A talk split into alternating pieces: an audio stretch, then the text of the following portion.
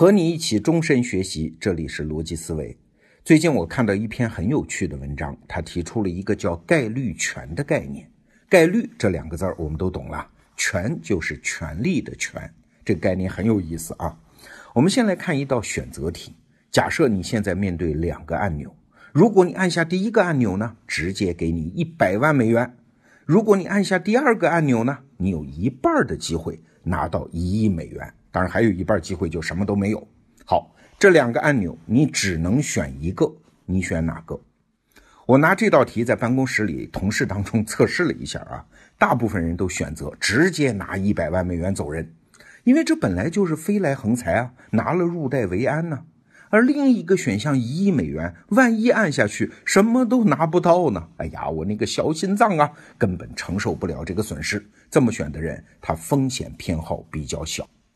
当然了，也有人选择按第二个按钮，那这种人风险偏好比较大。他们的理由也很简单，反正是飞来横财，那不如赌一把。那我就继续追问呢，你这么选的话，如果正好落在那不幸的百分之五十上，什么都拿不到，你会特别懊悔和心疼吗？他们想想说，哎呀，好像也有点啊，连一百万美元那只煮熟的鸭子也飞了呀。好，那正确的答案是什么？当然是选。有百分之五十的机会拿到一亿美元，但是我给出的理由跟刚才那第二种人不一样。一个熟知现代社会规则的人，他会这么处理：好，第二个按钮如果按下去，有百分之五十的机会拿到一亿美元，那么按照这个概率，这个按钮的选择权它价值就是五千万美元。哎，在概率上就是这么算的。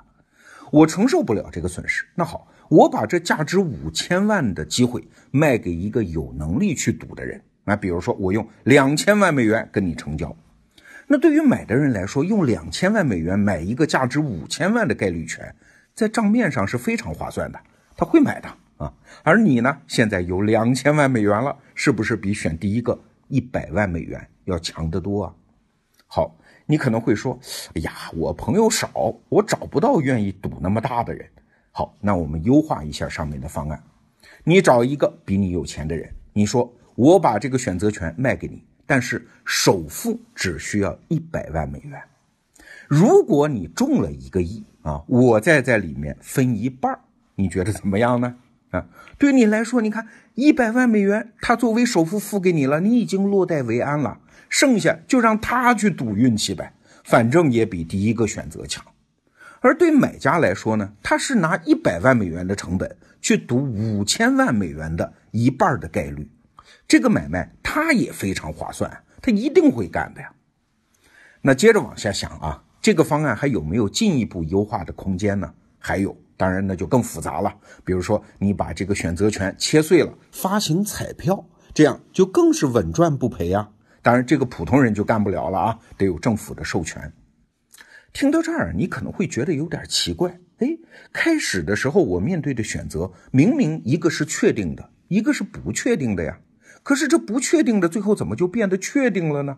而且收益要高得多呢？对呀，这个例子里面藏了这个世界一个绝大的秘密，就是穷人思维和富人思维的区别。请注意啊，我这里说的是穷人思维和富人思维，而不只是指穷人和富人。我们人生在世啊，时时刻刻都面对各种各样的选择，每一个选择背后呢，都有成和败的概率。穷人思维呢，就倾向于拿到确定的东西，他不要概率权；而富人思维正好相反，每次选择的时候都愿意根据成功的概率来下注，不管每一次的成败输赢，他一直都坚持这么下注。请注意啊，真是概率权，不是让你去赌。而是跳出自己的直觉本能，用概率的思维去思考自己的每一个选择。如果概率全算得过账来，那就勇敢去下注。比如说，用一百万美元的价格去试试百分之五十的机会拿到一亿美元的概率权。从直觉上来看，虽然有风险，但是在概率思维看来，这已经是划算的不能再划算的买卖了。穷人不珍视概率权，不是他不去赌啊。他反而更容易去赌一些极小概率的事情，比如说花钱买彩票啊，两块钱两块钱的买，想博一个发财梦。但是明白彩票原理的人都知道，这成功的可能性几乎为零啊啊，跟被雷劈着差不多啊。而组织销售彩票的人，他是按照概率思维来设计这个机制和游戏的，他们反而是稳赚不赔的。所以你看，就彩票这件事儿来说，是穷人在补贴富人。举个例子啊，富人你看他是怎么想的？扎克伯格大家都知道啊，Facebook 的老板，他当年刚创立 Facebook 公司四个月，就有人出价一千万美元要收购他的公司。那两年后呢，雅虎公司出价十亿美元收购，期间当然还有很多次机会了，什么谷歌呀、新闻集团啊等等都有过收购的意向。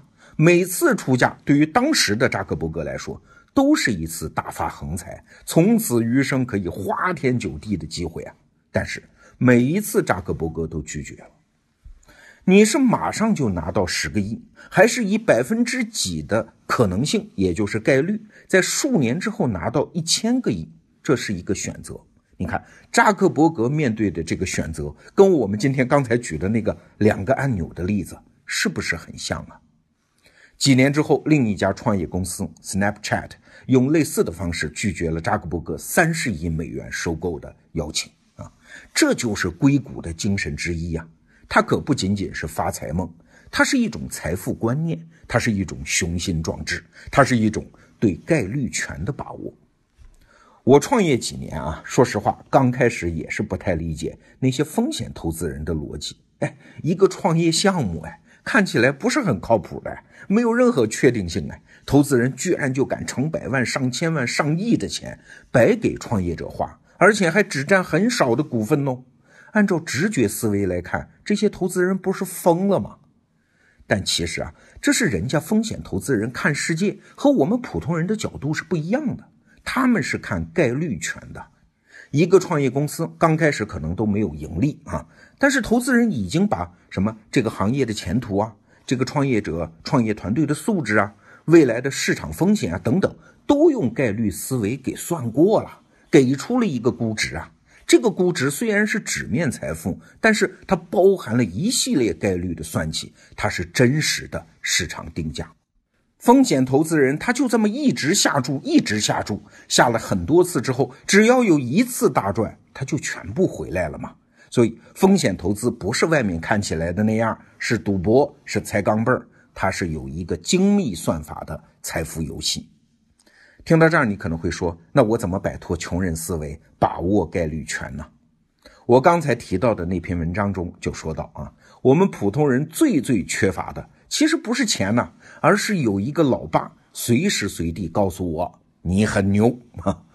那为什么书香门第或者是财富世家会出一大串的牛人？除了基因资源这方面的原因啊，可能还有以下几个原因来。第一，你从小吃过、喝过、见过嘛，所以你有足够高的参照点。